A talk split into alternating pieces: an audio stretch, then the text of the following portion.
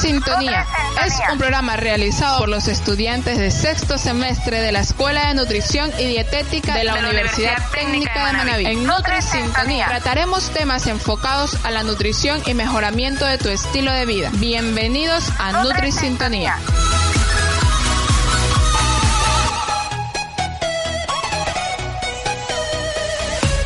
Queridos nutriyentes, un gusto saludarlos. Mi nombre es Nicole Mora. Quiero darles la bienvenida a mis queridos compañeros Emily Torres, Jennifer García, Willy Macías, Calixto Zambrano y Ángela Cedeño. Somos estudiantes de nutrición y dietética de la Universidad Técnica de Manabí de sexto semestre y hoy les hablaremos sobre los mitos y verdades en la alimentación de los deportistas. La alimentación y nutrición en el deporte implica la adaptación de los principios básicos de la alimentación y nutrición humana a las necesidades energéticas y de micronutrientes que conlleva la práctica deportiva. De acuerdo con las características del trabajo físico realizado, tal vez surjan requerimientos nutricios especiales. A partir de estas características en esencial, la intensidad, duración y frecuencia del ejercicio y su requerimiento energético, existen estrategias nutricias que se escapan de las recomendaciones específicas de la población en general y que resultan benéficas en determinados casos. Melanie, ¿qué tal? ¿Puedes empezar este panel comentándonos por qué es importante la alimentación en el deportista? Claro que sí, Nicole. Pero antes que todo, me gustaría saludar a nuestros queridos nutrioyentes, esperando que todos se encuentren muy bien.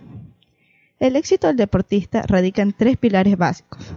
El entrenamiento, el descanso y la alimentación en el deportista. De los tres depende el rendimiento en las competiciones y se debe prestar la atención que se merece a cada uno de ellos.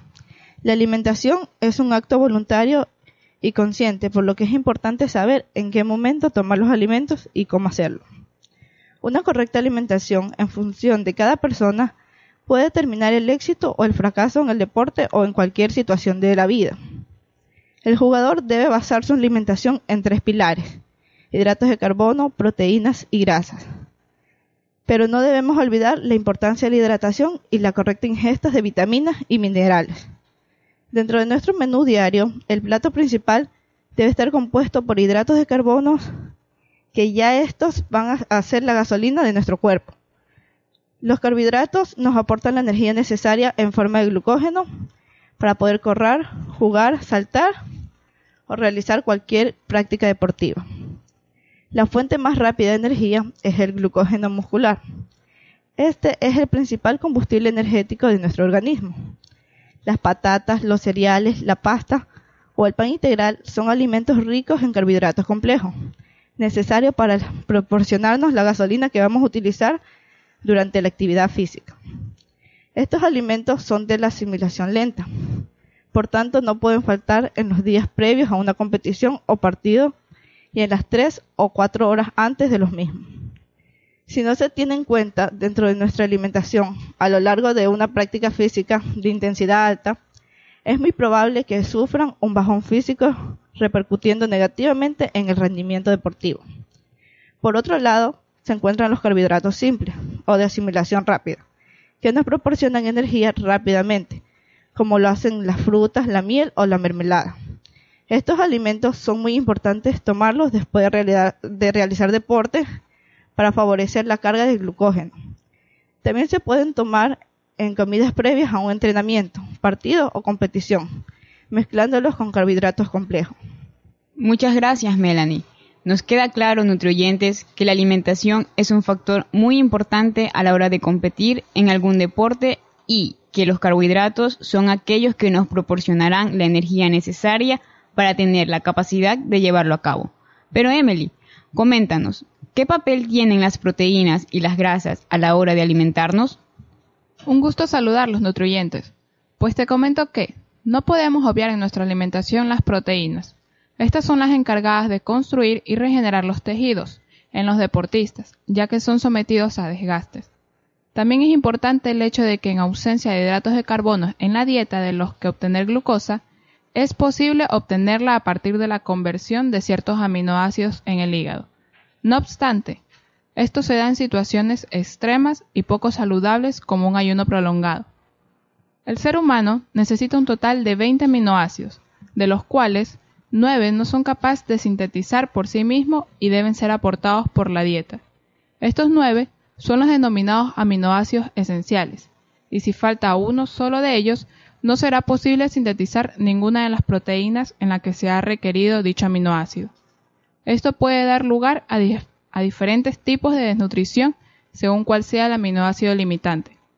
Además, son alimentos ricos en proteínas las llamadas proteínas de origen animal como la carne, el pescado, el huevo, los lácteos y las proteínas vegetales.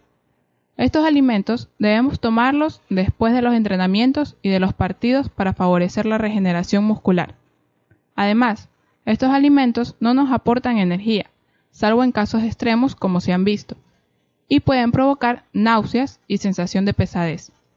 Y en cuanto a las grasas, son un elemento importante en la dieta de un deportista, fundamentales y necesarias. Eso sí, hay que saber qué tipo de grasas podemos tomar y en qué cantidad, ya que a su vez pueden ser también bastante peligrosas y perjudicar nuestro rendimiento. Ser fuente energética es una de las principales o más conocidas funciones de las grasas, pero también tienen otras fundamentales para nuestro organismo, como la de protección y acolchamiento de órganos vitales, el aislamiento térmico o el transporte sanguíneo de vitaminas. Son grasas necesarias para nuestro cuerpo las insaturadas, mono y poliinsaturadas, presentes en los aceites vegetales.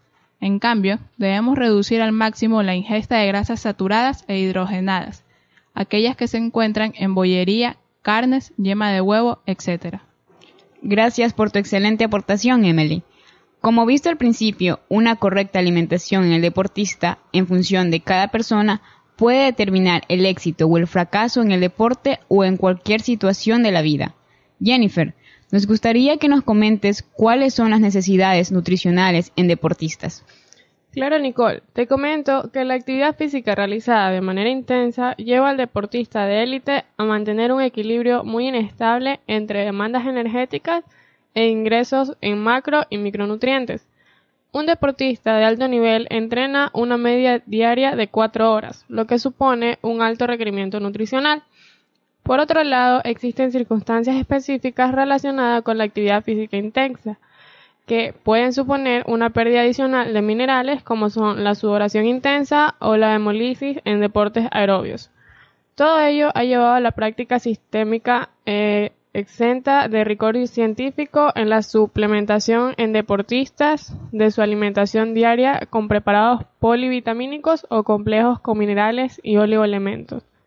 La aplicación de las necesidades teóricas en los diversos nutrientes a un colectivo tan especial no tiene tampoco un adecuado rigor, ya que dichas necesidades teóricas se basan en las recomendaciones nutricionales que consisten en aplicar las necesidades promedio más dos desviaciones estándar, a lo que se agrega una cantidad extra como margen de seguridad, lo cual es muy poco preciso. Sabemos que la necesidad de un nutriente es la expresión numérica de la cantidad que un individuo dado en un momento determinado y bajo unas condiciones específicas necesita para mantener un estado nutricional, de salud y de forma física adecuada. Así, las necesidades nutricionales son primordialmente individuales, varían a través del tiempo y en función del estado fisiológico o patológico en que se encuentre el deportista. Hay que recurrir, por tanto, a, subdividir al grupo de deportistas en subgrupos según la edad, sexo, peso, tipo de deporte, intensidad del entrenamiento, entre otras cosas, para así poder acercarnos lo más posible al estándar sobre el que referirnos. Gracias, Jennifer.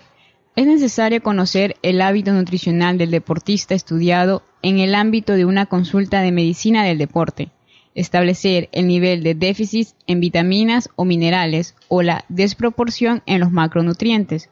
Es la manera más rigurosa de acercarnos a este problema, ya que una dieta es suficiente cuando proporciona la cantidad y calidad de alimentos necesarios para cubrir las exigencias energéticas y plásticas del organismo. Calixto, ¿todos los deportistas tienen las mismas indicaciones? No, Nicole, pero hay puntos en común que se deben contemplar como los siguientes. Todos los deportes requieren un consumo diario de hidratos de carbono complejos, responsables de la resistencia física. panes integrales sin tostar, pastas, fideos secos, cereales integrales y papa. Este grupo de alimentos hará que se absorban lentamente siempre y cuando se utilicen los métodos de cocción indicados. No cocinarlos demasiado, no van en puré, preferentemente mezclados con ensaladas. Así, esa energía puede ser utilizada durante la actividad física. Un alto consumo de agua es fundamental. La elección de abundantes vegetales y frutas de estación. Preferiblemente se debe evitar los enlatados. La ingesta de frutas secas, como lo son las nueces, las avellanas, almendras y maní, por el alto contenido en ácidos grasos monoinsaturados, de ácidos grasos omega 3, de minerales como el potasio, magnesio, fósforo, vitaminas como la E y el complejo B, también tienen además proteínas incompletas, carentes de aminoácidos esenciales, como la metionina, componente más simple de las proteínas. Esta sustancia abunda en los cereales, por eso es importante consumirlas en las comidas que las contengan. El potasio ayuda a controlar la, la temperatura muscular, el flujo sanguíneo y la conducción nerviosa. El calcio fortalece los huesos y produce una adecuada función muscular. El magnesio ayuda a, la, a, regular la contracción muscular y a la conversión de los hidratos de carbono en energía. La cantidad de, proteínas en el deportista va dependiendo del, de, del deporte. Un aporte insuficiente puede ocasionar pérdida o desgaste muscular. La Asociación Mundial de la Salud recomienda 0,8 gramos por kilogramo de peso al día. El organismo utiliza las proteínas para el crecimiento o para el recambio proteico. Sin embargo, cuando se consumen en exceso, lo que se logra es que se quemen en las células para producir energía. El rendimiento energético es igual al que proporcionan los hidratos de carbono, pero su combustión es más compleja y se consumen en exceso y si se consumen en exceso pueden ser tóxicos. Los deportistas generalmente incluyen polvos, batidos, barras proteicas, suplementos con aminoácidos para mejorar la energía y el crecimiento muscular. No se dejen engañar con los mensajes publicitarios erróneos ya que no logran el efecto que se cree, sino que el exceso de proteínas, además de lo ya expuesto, produce un aumento de la grasa corporal en lugar de un aumento en la masa muscular. Coméntanos, Willy, ¿qué mitos tú conoces sobre la alimentación en los deportistas y cuáles de ellos tienen relevancia y cuáles no? Sí, Nicole. Te comento que en ocasiones hay muchas afirmaciones respecto a la alimentación deportiva que no son del todo ciertas. Es decir, no es verdad todo lo que nos cuentan. Entre los principales mitos se encuentran Después del ejercicio intenso es bueno tomar proteína para recuperar. ¿Verdad? La proteína es el nutriente que nos ayuda a recuperar la musculatura de la posible destrucción que ha sufrido en el esfuerzo físico. Si ingerimos este nutriente después de la actividad física, nuestra musculatura se reparará correctamente y sentiremos menos fatiga muscular y por lo tanto nos ayudará a tener mejor recuperación. Las grasas son malas para la salud y engordan, hay que evitarlas. Falso. Hay un concepto equivocado de las grasas. Lo primero que tenemos que entender es que hay distintos tipos de grasas, saturadas e insaturadas. Las primeras son las que debemos evitar, porque son grasas procesadas, normalmente de origen animal. Luego están las grasas beneficiosas para el cuerpo e imprescindibles, para el buen funcionamiento del organismo. Las grasas insaturadas que están en los alimentos como el aceite de oliva crudo, el aguacate, algunas leguminosas, algunos cereales, las semillas y los frutos secos. Dietas hipocalóricas bajas en hidratos son buenas en deportistas. Falso. Una mala opción es la de mantener una dieta hipocalórica muy baja en carbohidratos unida a un periodo elevado de entrenamiento, ya que afecta a la masa muscular, pudiendo no perder grasa, pero sí masa muscular. Además puede descender el rendimiento, debido a que los carbohidratos siempre tienen que estar presentes en los procesos metabólicos, si como objetivo no marcamos el rendimiento. Y eliminar grasa es el efecto secundario. Si haces deporte puedes comer lo que quieras, falso. Es cierto que al hacer deporte quemamos más calorías porque aceleramos el metabolismo y los mantenemos acelerados. durante más tiempo. Además, al trabajar los músculos, conseguimos poco a poco que las fibras crezcan y que por lo tanto el consumo basal aumente. No será más fácil quemar calorías, pero no quiere decir que éstas no nos afecten. Muchas gracias, Willy. Vivimos todos los días bombardeados de información y, a veces, en lugar de aclarar nuestras dudas, terminamos más confundidos, pues realmente lo que leemos se vuelve contradictorio. Definitivamente no podemos tener éxito en ningún deporte si no lo combinamos con una buena alimentación. Sin embargo, alrededor del tema existen muchos mitos y realidades. Ángela, respecto a todos los mitos que hemos mencionado hasta ahora, ¿hay algún otro que consideres relevante comentarnos? Sí, Nicole. Hay uno más que me gustaría comentarles. ¿Es cierto que entrenar en ayunas ayuda a perder grasa? Entrenar en ayunas no es un error, pero sí lo es, lo es pensar que vamos a conseguir quemar mucha más grasa por entrenar a primera hora. Lo que realmente funciona es restringir las comidas copiosas, que resultará más efectivo que ir generando un déficit calórico progresivo limitando ligeramente los hidratos de carbono. Pero recuerda, Toda comida debe contemplar una parte de proteínas, carbohidratos y grasa. La teoría es que en situación de ayuno se accede con mayor rapidez a las reservas de grasa por estar parcialmente disminuidas las de glucógeno. Sin embargo, una cosa es estar sin comer varias jornadas y otra bien distinta es denominar ayuno a estar una noche sin ingerir alimentos. A continuación, vamos a una pausa de la estación. En un momento continuamos con Melanie, que nos va a seguir informando sobre los mitos de la alimentación del deportista. En este su programa, Nutri Sintonía.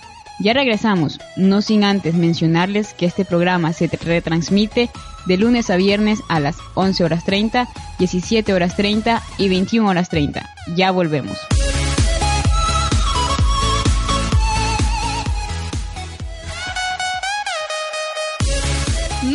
Sintonía. Es un programa realizado por los estudiantes de sexto semestre de la Escuela de Nutrición y Dietética de la Universidad Técnica de Manaví. En Nutri Sintonía. Trataremos temas enfocados a la nutrición y mejoramiento de tu estilo de vida. Escúchanos de lunes a viernes a las 11 horas 30, 17 horas 30 y 21 horas 30 aquí en UTM Radio, la radio de la Universidad Técnica de Manaví.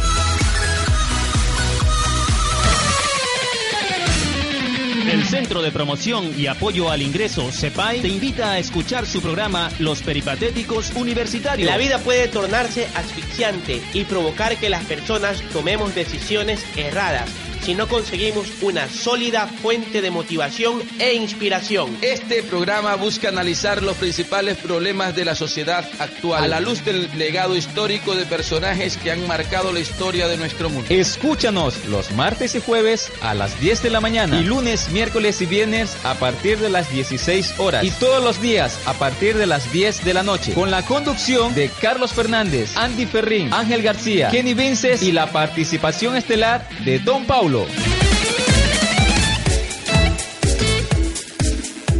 La Universidad Técnica de Manabí y el Consejo Nacional para la Igualdad Intergeneracional presentan su programa los, derechos, en, los hechos. Los derechos en los hechos. Es un programa para la reflexión sobre el ejercicio de derechos en los grupos de atención prioritarios, niñez y adolescencia, jóvenes, y personas, adultas, mayores. En los derechos en los hechos conversaremos sobre la doctrina de derechos humanos. Y los enfoques de igualdad y no discriminación, la prevención de vulneraciones de derechos. Y se difundirá el rol de los organismos del sistema de protección de derechos. Escúchanos los lunes y viernes. A las 10 de la mañana y 23 horas aquí en UTM Radio, la radio de la Universidad Técnica de Manaví. Los derechos en los hechos es un programa para la construcción del sujeto de derechos, o, sea, tú, o, sea, yo.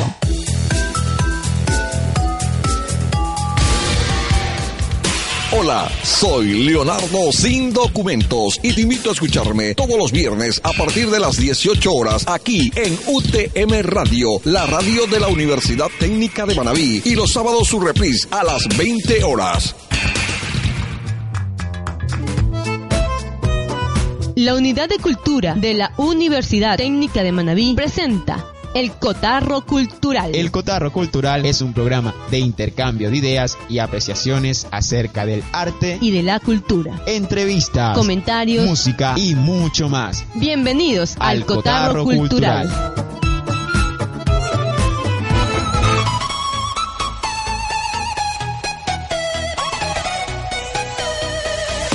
Volvemos a este tu programa Nutri Sintonía, aquí en UTM Radio, la radio de la Universidad Técnica de Manabí.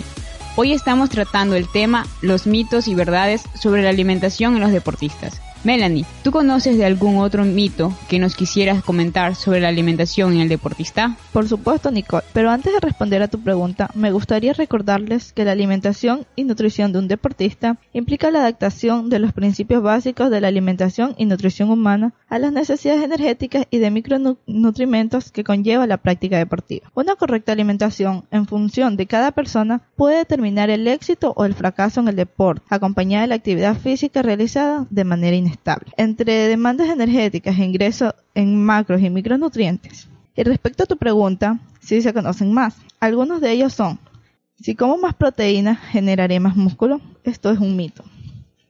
Es cierto que un deportista debe consumir más proteínas que una persona sedentaria, pues la cantidad de la misma que necesitamos al día depende principalmente de tres factores, peso, porcentaje de grasa corporal y nivel de actividad física. Cabe aclarar que a mayor duración e intensidad del ejercicio, mayor será la dosis que debemos ingerir. Sin embargo, no por comer más proteínas el músculo crecerá más, ya que una vez que el músculo tiene la cantidad de proteínas que necesita, llegará el momento en que ya no se estimule el crecimiento muscular y las proteínas que consumas en exceso se almacenarán en tu cuerpo en forma de grasa y engordarás. Para ello existe la recomendación que es para subir masa muscular, lo que necesitas es una buena rutina de fuerza combinada con una alimentación equilibrada entre hidratos de carbono, es decir, los carbohidratos, y proteínas. Las bebidas deportivas contienen alta cantidad de azúcar. Esto es una realidad.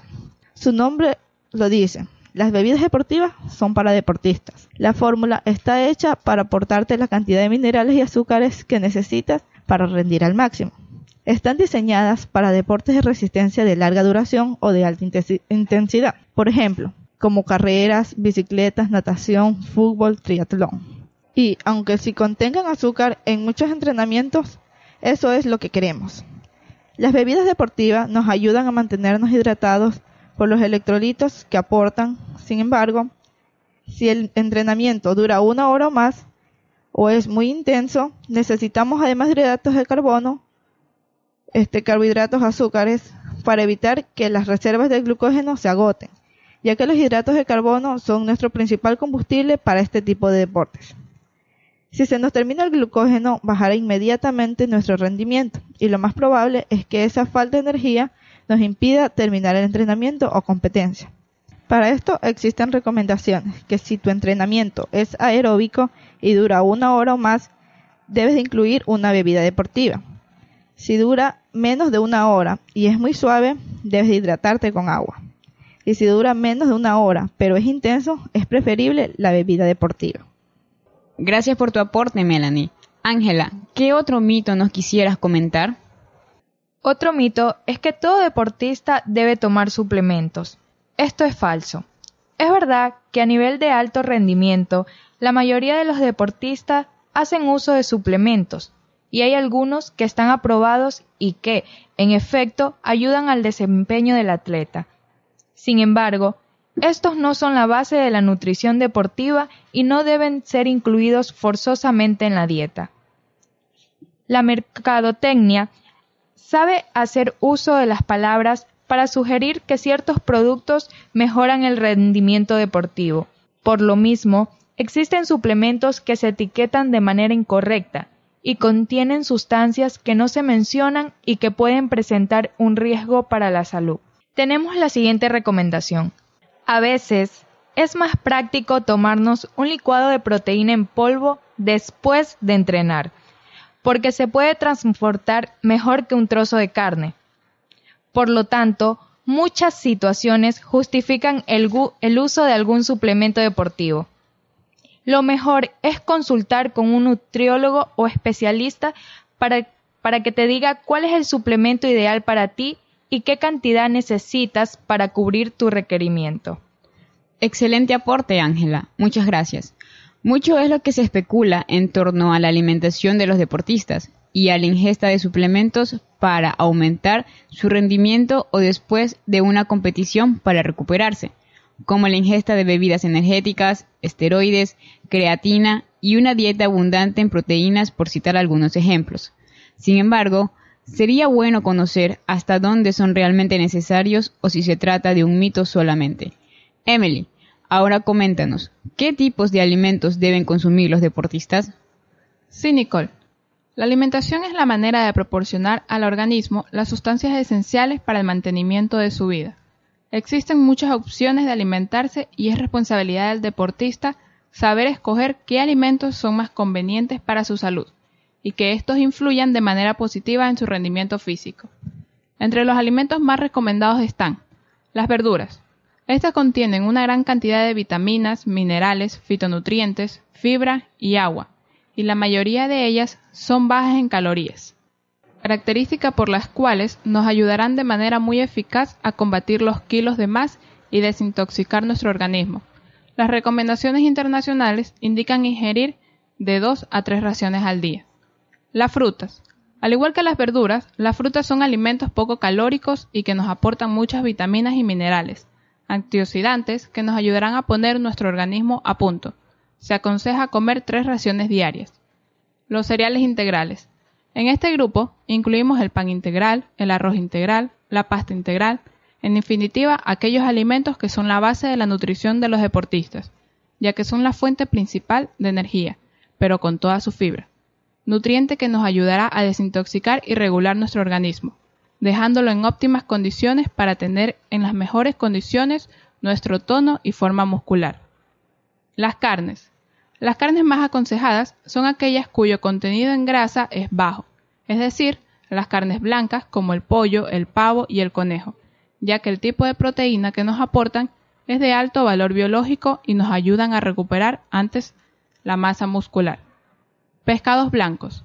Al igual que las carnes blancas, los pescados son una fuente ideal de proteínas de alto valor biológico, pero en este caso aún son más difícil digestión, Así facilitamos la asimilación por parte de nuestro organismo de los nutrientes necesarios para una mejor recuperación.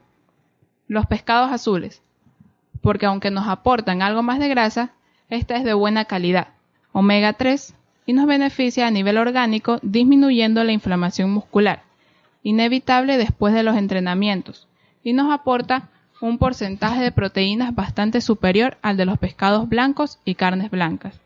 En algunos casos, doblando el aporte de proteínas por cada 100 gramos de alimento. Los lácteos desnatados. Estos alimentos son una fuente idónea tanto de proteínas de alto valor biológico como de calcio y vitamina D, esenciales para el buen funcionamiento muscular y óseo, y también vitales en la pérdida de peso, ya que estudios científicos han demostrado el papel del calcio en la disminución de la hormona de calcitrol, que estimula el almacenamiento de grasa. Muy bien, Emily. Gracias. Jennifer, coméntanos, ¿cómo debemos combinar estos alimentos para conseguir una dieta adecuada? Por supuesto, Nicole.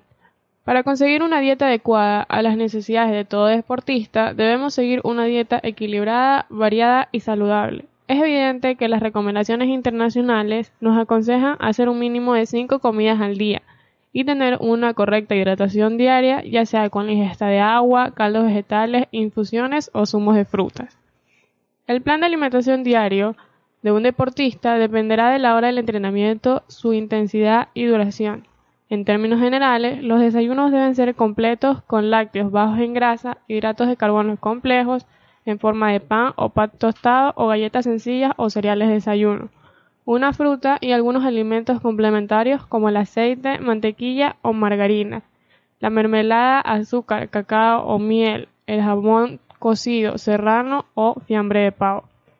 En todas las tomas debe haber algún alimento del grupo de hidratos de carbono complejo. Dentro de estos, los que mejor se toleran son los que tienen índice glucémico bajo, es decir, su capacidad de aumentar la glucemia o azúcar en sangre en un determinado tiempo.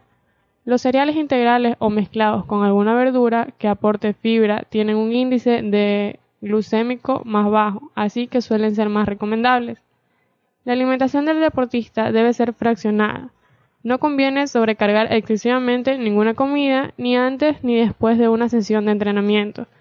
Sí es cierto que especialmente la comida anterior a la sesión no deberá ser muy copiosa y tendrán que haber pasado entre una y dos horas antes del comienzo de la actividad deportiva. Y la comida después del entrenamiento deberá ser algo más calórica y rica en hidratos de carbono para poder recuperar los elementos agotados, entre ellos el glucógeno muscular. Para concluir este interesante tema, debemos tener claro que la nutrición es uno de los factores importantes en el desempeño de cualquier deporte. Por ello, se debe considerar que la buena nutrición y los buenos hábitos alimentarios son componentes esenciales para un correcto entrenamiento. No hay que realizar una alimentación especial para realizar el deporte. Sin embargo, hay que tener en cuenta la especialidad deportiva que el sujeto practica, la dedicación al deporte y por supuesto la intensidad y tiempo que realiza la actividad, es decir, ámbito profesional o recreacional. Por ello, deben hacerse comidas racionalmente equilibradas con relación al esfuerzo que se realiza, para lo cual es preciso valorar las necesidades alimentarias del deportista en relación con las diferentes fases que se consideran en la práctica deportiva, entrenamiento, competición y recuperación. Queridos nutriyentes, antes de despedirnos, les recuerdo que el programa que tratamos el día de hoy fue los mitos y verdades sobre alimentación en los deportistas. Somos estudiantes de nutrición y dietética de sexto semestre. Hasta la próxima.